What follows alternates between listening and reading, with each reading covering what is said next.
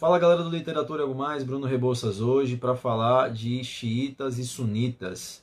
Você sabe a diferença entre os dois grupos? É disso que eu vou falar nesse vídeo, baseado num livro que eu li recentemente do Richard Kapuscinski, que é um jornalista polonês, o chá do chás, vou mostrar aqui a capa para vocês, eu li no tablet. É, não tenho esse livro físico ainda.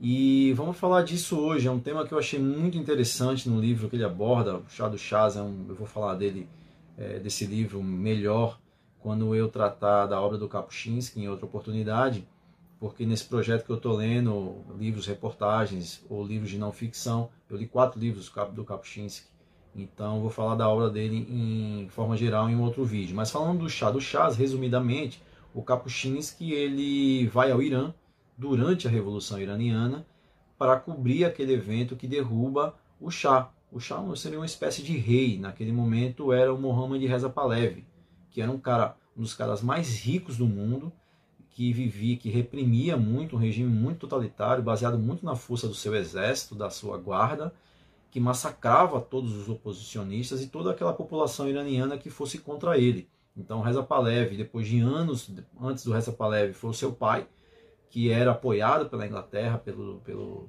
pela França, e depois da Segunda Guerra Mundial vai ser o, Reza Pahlavi, o filho, que vai ser que vai até 76, 79, quando acontece a Revolução, e é expulso do país, e, a, e o Irã vira uma república teocrática, né, onde os, os ayatollahs são os guardiões da Revolução e o guardião da, do governo, do poder do país, que é um país islâmico xiita. Então a gente vai falar disso hoje. É, os xiitas, é, essa, essa, divisão entre sunitas e xiitas, ela começa quando Maomé morre. Quando Maomé morre, que é o profeta da religião islã, islâmica, ele não deixa herdeiros masculinos, homens, e nem deixa claramente é, dito ou escrito quem seria o seu substituto como califa. O califa é um líder, é o líder da religião islâmica.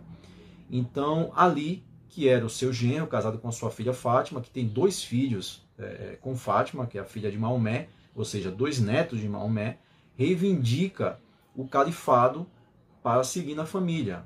Né? Ali seria então o representante direto de Maomé na, descenden na, é, na descendência da religião islâmica. Só que os sunitas não aceitam, e os sunitas, que eram outro grupo que não está ligado a essa hereditariedade da família de Maomé, eles assumem o poder e ignoram os xiitas, o grupo xiita, por é, 24 anos. E aí vem, o, da onde vem os xiitas? É, essa expressão vem de Shia, que seria partidários de Ali. Então, por isso que eles são os xiitas. Os partidários xiitas seriam os partidários de Ali, que defendem que o verdadeiro, o legítimo muçulmano é um, é um muçulmano xiita depois desses 24 anos, finalmente Ali vai conseguir ser eleito é, o, califa da religião, ou seja, o líder da religião, o protetor da religião, a pessoa mais importante da religião islâmica, o guardião de todo de o, a religiosidade e dos seus devotos. Só que cinco anos depois que ele assume o califado, ele é assassinado, uma espadada envenenada no meio da cabeça. E nesse mesmo momento, os dois filhos dele, Hassan envenenado e Hussein é decapitado numa, no massacre de Karbala, que é um evento muito importante para os xiitas que é rememorado até hoje. Isso aconteceu mais ou menos por volta do século 7, século 8. E da partir daí, os sunitas que já haviam ignorado os xiitas por 24 anos, e naquele primeiro, nesses primeiros 24 anos elegem três representantes do califado, Abu Bakr, Omar e Otman. Depois da morte de Ali, o, os abássidas vão assumir, que é a galera do. Galera foi, é, que, é o, que é os seguidores da dinastia do Abu Bakr, vão ser os primeiros califas. Depois dele vão ser os Omíadas, que é o pessoal, eu sempre falo pessoal, que é os devotos e seguidores de Oman. E depois os mais famosos que todos nós conhecemos, que vão assumir, serão os otomanos, que vêm da linhagem de Otman. E a partir disso, inclusive o Império Otomano, e aí o Califado, que é a proteção, são, são as pessoas mais importantes da religião, vão expandir essa religião pelo mundo que hoje nós conhecemos como árabe, ou seja, o Oriente Médio, né? principalmente através dos otomanos, isso séculos depois. Até então, o Império Árabe resolve expandir isso para outras partes da, do Oriente Médio. E aí a gente vai chegar no chá do chás, ou seja, no livro, vamos chegar no Irã. Porque é, o Império Árabe toma o Império Persa. Os persas são os iranianos. E eles impõem a religião muçulmana aos persas, que já tinham a sua própria religião. Então, nesse mesmo momento, o que, que acontece? Os sunitas, após tomarem o califado, começam a massacrar os xiitas, a perseguir os xiitas, a expulsar os xiitas dos locais, porque essa rivalidade é, vai acontecer desde sempre. Os xiitas reivindicando a legitimidade da religião, porque é a descendência direta de Maomé, e os sunitas não. E essa divisão acontece por causa disso e dura, obviamente, até hoje e vai durar pela eternidade até um dia em que o profeta volte ou é, é, os xiitas cheguem realmente ao califado. O que acontece é que no momento em que os, suni, os xiitas começam a ser massacrados, assassinados, é, expulsos das suas vilas, eles fogem para lugares distantes, que são os dois grandes hoje em dia países xiitas, que é Irã e Iraque. Ao chegar no Irã, recentemente tomado pelo Império Árabe e obrigado a ser muçulmano, os iranianos, os persas, têm contato com os xiitas e entendem a divisão das duas da, da religião e decidem ser xiitas, porque o xiismo, obviamente, sempre reivindicando a legitimidade, os, xi, os xiitas essencialmente são oposição. E os iranianos que não aceitavam a invasão árabe ao seu território, a tomada, a destruição da sua cultura e da sua religião anterior, resolve abraçar o xiismo. Então, o Irã vira um país xiita.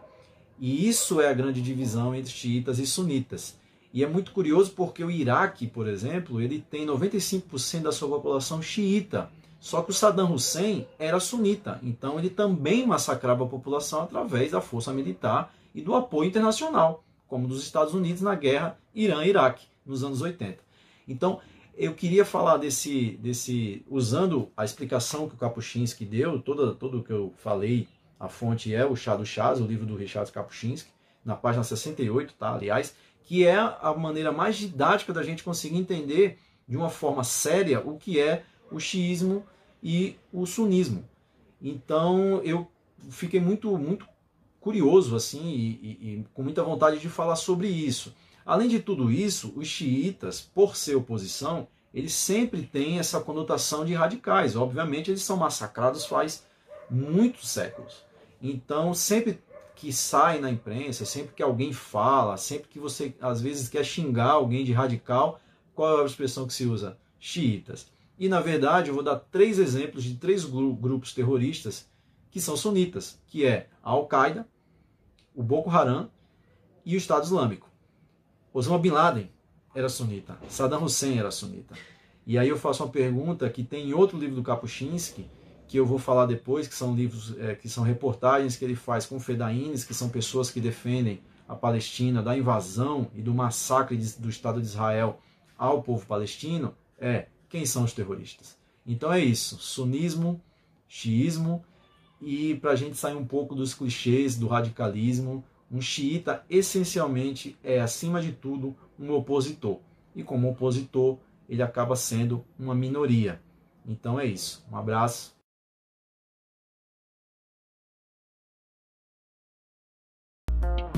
Para curtir mais conteúdos de literatura e algo mais, acesse nosso Instagram, arroba literatura e algo mais, e o perfil no Facebook do mesmo nome, Literatura e Algo Mais. Um abraço.